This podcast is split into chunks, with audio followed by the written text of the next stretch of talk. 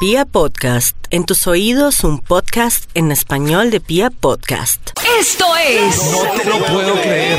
No te lo puedo creer. No, te, lo puedo creer. No te lo puedo creer. Не могу тебе поверить. Bienvenidos a este nuevo episodio de no te lo puedo creer. Y en esta oportunidad quiero contarles que vamos a tratar de resolver varias dudas que a veces se convierten en mitos relacionados con la nutrición. Realmente qué engorda, realmente cómo es una dieta sana, realmente cuándo sabe uno que está pasado de peso, realmente qué es lo que lo hace subir a uno de peso o cuando uno tiene problemas para ganar peso. Todos esos misterios los vamos a resolver hoy gracias a la doctora Diana Rojas. Ella es experta en medicina funcional, además tiene una maestría en nutrición y salud. Diana, bienvenida a este episodio de No te lo puedo creer. Muchas gracias. Bueno, Diana, vamos a empezar resolviendo varias dudas y varios misterios en torno a la, a la nutrición.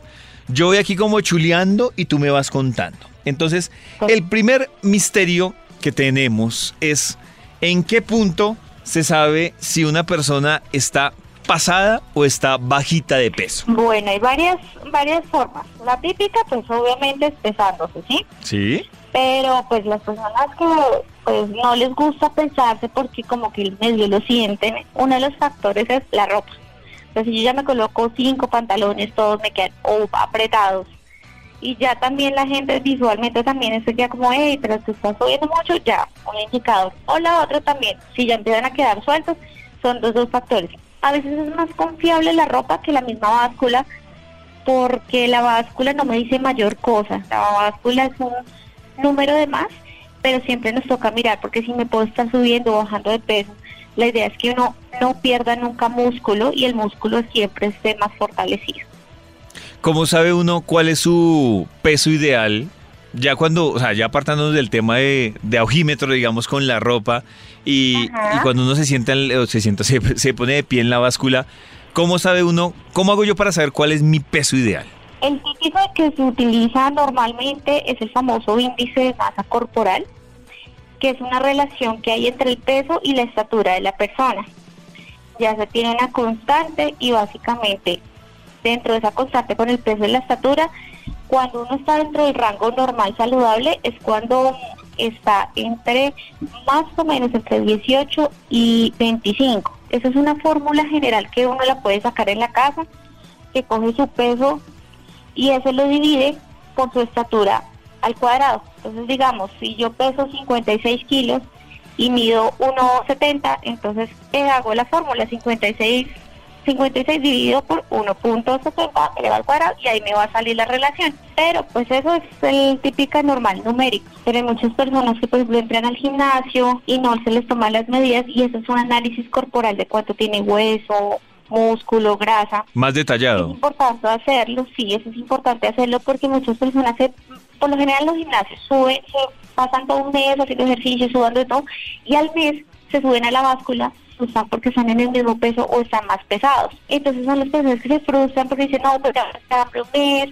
ya sudé y esa báscula nada que baja. Entonces ahí es importante saber porque muchas veces se pierde grasa, pero se aumenta músculo, el músculo es más pesado que la grasa y hace que ese número de la báscula esté quieto o esté más Ah, arriba. Entonces son cosas que sí es importante ir un poquito más allá de una báscula de solo subirme, sino también tomar medidas de cintura, cadera, cositas de. Diana, hay otra teoría, ya metiéndonos más en la parte de la nutrición, que dice que uno debe, eh, es que el, el refrán dice algo así como uno debe desayunar como un rey, almorzar como un príncipe y cenar como un mendigo. Es más o menos como desayune muy bien, almuerce muy bien y en el- la cena sí más bien prudente casi nada. ¿Eso sí es verdad? ¿Eso sí aplica en términos de nutrición para uno mantenerse saludable? Sí, en las, la gran mayoría de personas sí, aunque todos los metabolismos son diferentes, uno no tiene que generalizar, pero sí es una buena técnica, pues porque el desayuno es el más importante del día en cuestión de energía. Personas, y sobre todo los niños que pues, se van al colegio y no desayunan, son niños que les cuesta más aprender, y a la edad adulta tienen mayor riesgo de ser obesos. El almuerzo, pues es el alimento intermedio del día, puede ser mediano, pero la idea es que no sea tan suave, pero puede ser mediano.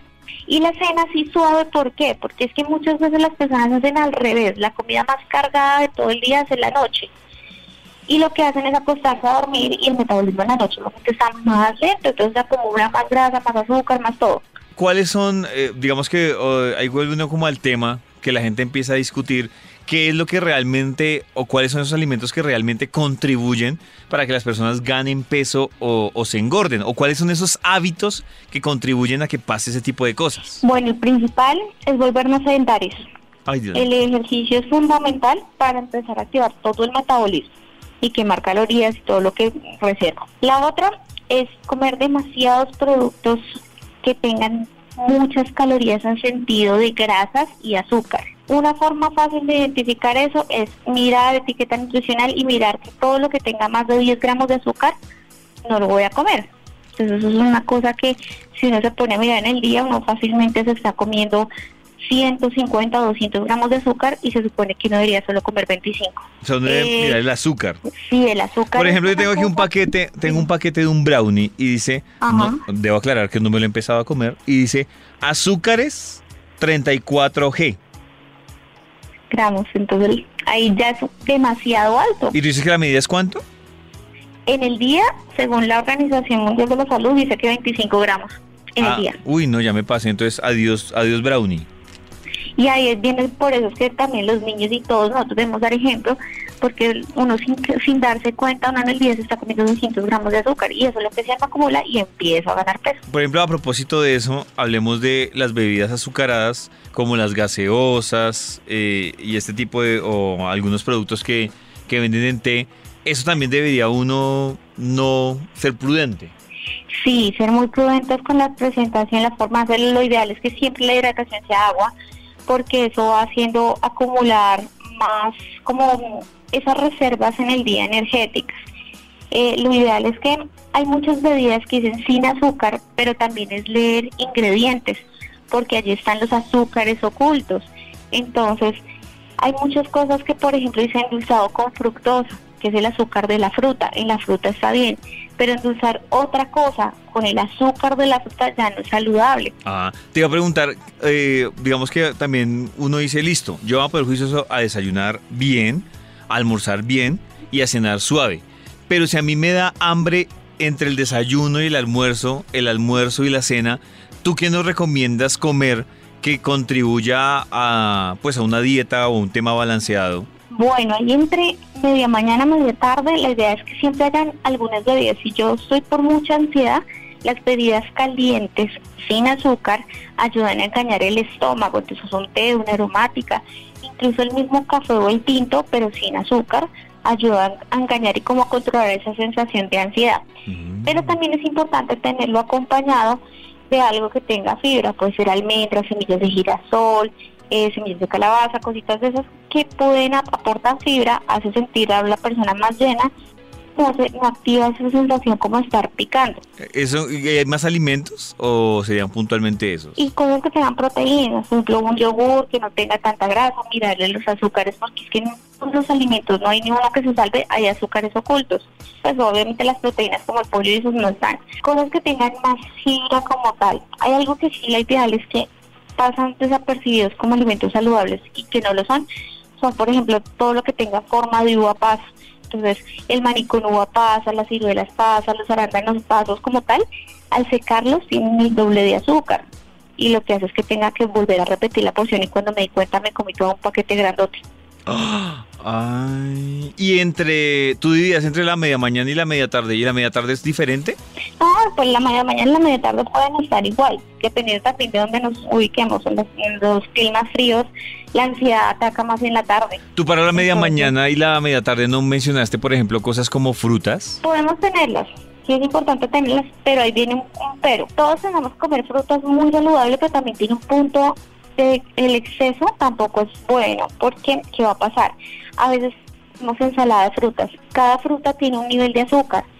Y si yo las mezclo, sumo el nivel de azúcar de cada una y es igual a un helado. Entonces lo ideal es que la fruta no esté con otra fruta, sino fruta con algo de proteína, entonces fruta con queso, descremado, puede ser fruta con lo que te decía, con fibra. Y eso hace que sea más saludable, porque es que si yo me como media mañana una mandarina y ya, va a haber un pico de azúcar, se baja la- a los 10 minutos, el ratico tengo otra vez hambre. Y uno podría, por ejemplo, una manzana con un queso doble, eh, perdón, con un queso campesino. Sí, ahí sí sería una forma saludable y no tendría que, por ejemplo, si me como la manzana solo al ratico, quiero otra y así yo voy a estar activo todo, todo el día con hambre. Y bocadillo con queso, o ahí ya la embarré. Ahí depende de la porción del bocadillo. Uno puede tener una porción de carbohidrato así simple como el bocadillo, pero pues va a ser poquito. Ahí la cosa sería el queso y más tarde algo que tenga como sal, lo que es almendras y cosas de esas para, para ponerle freno a esa carga de azúcar que me dio el bocadillo. Ah, bueno. Te voy a preguntar, para la cena, ¿qué es lo recomendable para una cena eh, saludable? Y si hay un horario específico, o cómo sabe uno y que ya está tarde para comer y todo esto. Bueno, pues lo ideal en la cena debería ser, pueden ser vegetales, algo de proteína, se puede hacer, o algo simple, suave, que no tenga el carbohidrato así grande como el arroz, la papa y cosas de esas, no, sino puede ser un wrap con pollito, con queso descremado, una aromática. Algo sí es importante es que después de las 5 de la tarde no se recomienda comer frutas, porque en la noche el metabolismo es más lento y todo eso se metaboliza como azúcar y ayuda a subir de peso. O sea, después de las 5 de la tarde, no frutas. Lo ideal es que no, Y no cosas como papas, yuca, ni nada de eso. Sin, sin no tan pesadas, sino algo muy suave, pues una arepita de maíz delgadita con algo de proteína o wrap, cosas muy simples, pero pues que no sea el mismo carbohidrato del almuerzo. Diana, hablan mucho, por ejemplo, actualmente se ha hablado mucho de muchos eh, alimentos muchas bebidas que no sabe uno si es mito o es realidad, que dicen que la Organización Mundial de la Salud los pone en la categoría de un riesgo de, de que generen cáncer. ¿Eso es verdad? ¿Es mito? ¿O sí actualmente por el tema de los procesos y todo el cuento se ha aumentado este tipo de alimentos? Sí, pues bueno, ¿qué va a pasar? La industria, industria entre todos se ha hecho la investigación y en ninguna de las dos partes se ha encontrado como la verdad absoluta. Unas dicen no, otras dicen sí, y ahí estamos como en la mitad todavía del proceso. Lo que sí se identifica que aumenta el riesgo de cáncer es el exceso de conservantes y mayor cantidad de químicos que cada vez están más en los alimentos. Entonces ahí es la idea es como ser más críticos y como mirar, listo, creo que estoy comiendo muchos embutidos, muchas cosas de paquete, entonces bueno, voy a tratar de darle un giro a mi alimentación, yo lo hago más bien en la casa, tratar de no mucho a cosas de conservantes, muchas cosas de paquete que tienen más sodio, más cosas para que se conserven y más químicos que ingresan en nuestro cuerpo. Tú hablabas, por ejemplo, hace un momento del tema del, del ejercicio. Eh, de pronto muchas personas cuando empiezan a hacer ejercicio a tomar esta rutina les da más hambre. Igual deben como conservar la- el mismo balance de nutrición que tú nos mencionabas hace un rato. Bueno, las personas que son más sedentarias, pues tienen un balance de restricción para como hacer un equilibrio. Pero cuando ya empezamos a hacer ejercicio, sí hay como una oportunidad de comer más, porque las demandas energéticas se aumentan. Y si las personas pues hacen como restricciones, pues listo, bajan. Pero llega un momento en que el cuerpo dice, hey, necesito más, y las personas que ya están en un nivel entrenando todos los días y ya quieren generar más masa muscular, si no se controla bien el plan de alimentación, si hace un balance, los objetivos que tengan las personas que quieren aumentar músculo y eso, no se van a ver como dentro de los parámetros que esperan ver resultados. Entonces muchas veces hay personas que dicen, yo hago ejercicio para comer más, eso sí es verdad. El cuerpo permite comer más, pero obviamente de forma saludable. Ya, yo te iba a preguntar algo. Si hablamos, o sea, yo sé que a veces en temas de nutrición, o tú me corriges, a veces en temas de nutrición también termina siendo un tema muy personalizado, ¿no? O sea, que depende de cada persona, depende de los hábitos, depende de, de su tema de salud. Me imagino que los que tienen gastritis, pues tienen que acomodarse una dieta, pero, pero pues también que no les termine afectando otro tipo de cosas. Pero hablando de generalidades, si hablamos de, de una alimentación diaria eh, que mantenga un balance, que no le permita a uno tampoco irse al extremo de, de subirse de peso, hablemos por ejemplo, ¿cuál sería el desayuno ideal para uno tenerlo en cuenta genérico y, y con buena nutrición? El desayuno. Bueno, primero tener siempre una proteína, ya sea un huevo o un pedazo de queso descremado, que son como las como los desayunos genéricos acá. Podemos tener una harina, puede ser una arepa, puede ser un pan, tratar de que no sea hojaldrados. Mm, ¿Por o qué? Pueden ser unas galletas o tostadas. Porque hojaldrado no. Porque el hojaldre es mantequilla de azúcar. Ah, bien. Eh, ¿Es cierto que, que siempre va a ser más saludable la arepa asada que un pan? Sí, toda la vida a nivel de carbohidratos, todo sí, se va a hacer mejor arepa. Listo, entonces pan, eh, el huevo. ¿El huevo puede ser todos los días o hay algún problema con, que, con eso? Ya eso se está desmitificando que el huevo no aumenta el colesterol. No hay problema, el huevo es un mundo de nutrientes muy grande. Lo puedo comer todos los días, pero para las únicas dudas que si no lo pueden comer todos los días es cuando ya tienen un diagnóstico de colesterol alto. Cuando ya lo, si no lo tienen, no hay problema. Y hay un huevo, como te digo, hay un huevo ideal, es decir, lo ideal sea huevo tibio, huevo cocinado o no importa. Sí, la idea es que los huevos estén bien, porque el huevo tibio, al no estar la clara como bien coagulada como tal, se le hace perder la mitad de los nutrientes. Ah, o sea que lo, ideal es... O revuelto o frito, pero pues con poquito de aceite o, no, o con agua o cocido, pero no tibio todos los días porque le estoy haciendo perder muchos nutrientes.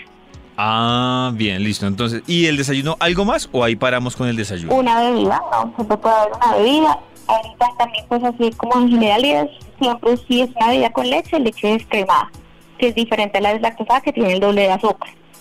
Descrema, es mejor descremada, ¿cierto? Sí, es mejor que sea descremada. Listo. es el... personas que no toleran leche, pues una leche vegetal también la pueden tener ahí. Listo, ese es el desayuno. Ahí vamos como para que vayan tomando nota. Entre el desayuno y, el almuerzo, ¿qué alternativas tenemos? Que nos des como un listado de cositas. ¿Una fruta con qué? Una manotadita de almendras. Ajá. O si no, pues una bebida caliente, pues de té, una aromática, un tinto sin azúcar, con las galletas integrales, que tú dices que tú dices que eso ayuda un poco a, engañar al, estómago para no empezar a picar y no terminar comiéndose una empanada a las 11 de la mañana y luego almorzando, ¿no? Exacto. Listo, al almuerzo. Bueno, el almuerzo vamos a mirar como tamaños de porciones en un plato. Entonces puede ser un cuartico del plato, es la harina, ahí va a ir el arroz o la papa o el plátano. Una sola harina y solo ocupa un cuarto del plato. Sí. Y la idea es normal, el típico es que la mitad del plato sea verduras y el otro cuarto haya algo de proteína. Yo personalmente prefiero al revés, la mitad del plato que sea una buena porción de proteína, carne, pollo, pescado, y el otro cuarto verduras que si las quieren agrandar, pues también lo pueden agrandar. ¿Con qué objetivo es tener más grande la proteína? Porque si las personas están ocupadas a lo largo de la tarde y se les olvida comer, la proteína les sostiene más como entretenido las terminaciones nerviosas mientras les da tiempo de comer algo y no lleguen en la noche hambrientos. Ah, bien, listo. Alguna pausa ahí para hacerte una pregunta. ¿Qué tan cierto o tan comprobado está eso que carne muy seguido, también carne de res o carne de cerdo muy seguido, también puede ser perjudicial para la salud? No sé, ahí hablan por ejemplo de la carne de res eh, o, de, la carne roja en general, hablan que produce cosas como, como la famosísima la gota que llaman por ahí. ¿Sí es cierto esto? Sí, pues resulta que con el tema de las carnes rojas la digestión es más pesada y más difícil para el intestino, tanto el estómago como el intestino. Más o menos la digestión de las carnes rojas es entre 8 a 10 horas. Y a esto toca sumarle que si la persona tiene problemas de estreñimiento, de parte de digestión lenta, pues va a durar mucho más tiempo. Además, las carnes rojas tienen más composición de colesterol y pues, por el tránsito que genera tanto tiempo estar en el intestino aumenta el riesgo de desarrollar cáncer de colon, gástricos por lo general. O sea, carne roja no tan seguido. No tan seguido. Lo ideal es que se puede tener en la alimentación, pero sea dos veces a la semana y en el almuerzo, no en la noche. Ah, bien, listo.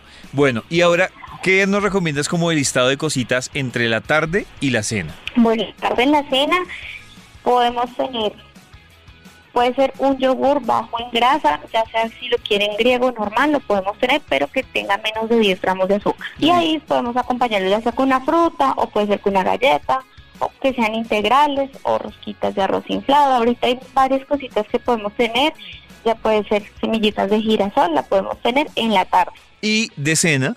Y de cena, por ejemplo, puede ser un wrap, puede ser con pollo, coloco aguacate, lechuga y puede ser una aromática o una infusión de frutas, que es diferente a hacer un jugo, sino colocar la fruta, dejarla ahí un ratico en agua tibiecita y ya me la tomo como estilo aromática. Las dietas, ¿tú qué piensas de las dietas? Cuando se inventan que la dieta de la cebolla, que la dieta de la sopa, que la dieta etc, etc. Eh, ¿Estas dietas sí funcionan o uno sí debería tener una asesoría antes de someterse a, a una dieta? Bueno, sí es mejor, siempre es mejor tener una asesoría y que sea ajustada a las condiciones como lo habías dicho. ¿Qué va a pasar? Con la palabra dieta, los pacientes ya tienen hambre, porque ya saben que se les va a hacer como no puede comer, no puede, no puede comer, entonces se vuelven más ansiosos. Entonces lo ideal es también jugar con las palabras. Es un éxito para que tengan buenos resultados. Es vamos a modificar el plan de alimentación y vamos a darles giro a las porciones. Las dietas de moda que tienen de raro, que tienen un día 1 y un día 10 de fin. Y cuando se acaban, vuelvo a comer todo lo que no podía comer antes y puedo tener susceptibilidad a hacer efecto rebote mucho más rápido. Ah, que es el famosísimo que bajan y de un momento a otro vuelven y se suben vuelven y se suben. Entonces, a veces mejor por inversión por salud es aprender a comer bien, que les va a durar toda la vida y por años, que hacer un día sí, un día no, un día sí, un día no. Si alguien, porque este tema de la nutrición pues tiene muchas cosas, a veces vuelve un tema personalizado, si alguien ya quiere una cita para un caso particular, un caso especial, ¿dónde se puede comunicar con Diana? Bueno, me pueden, me pueden ubicar en internet, mi nombre es Diana Rojas, nutricionista, y me pueden encontrar muy fácil, o me buscan como nutrisfitco.com y ya ahí me pueden conseguir. Listo. Pues Diana, muchísimas gracias por ayudarnos a resolver varias dudas y acompañarnos en este episodio de No te lo puedo creer. Muchísimas gracias a ustedes. Esto es No te lo puedo creer. No te lo puedo creer. No te lo puedo creer.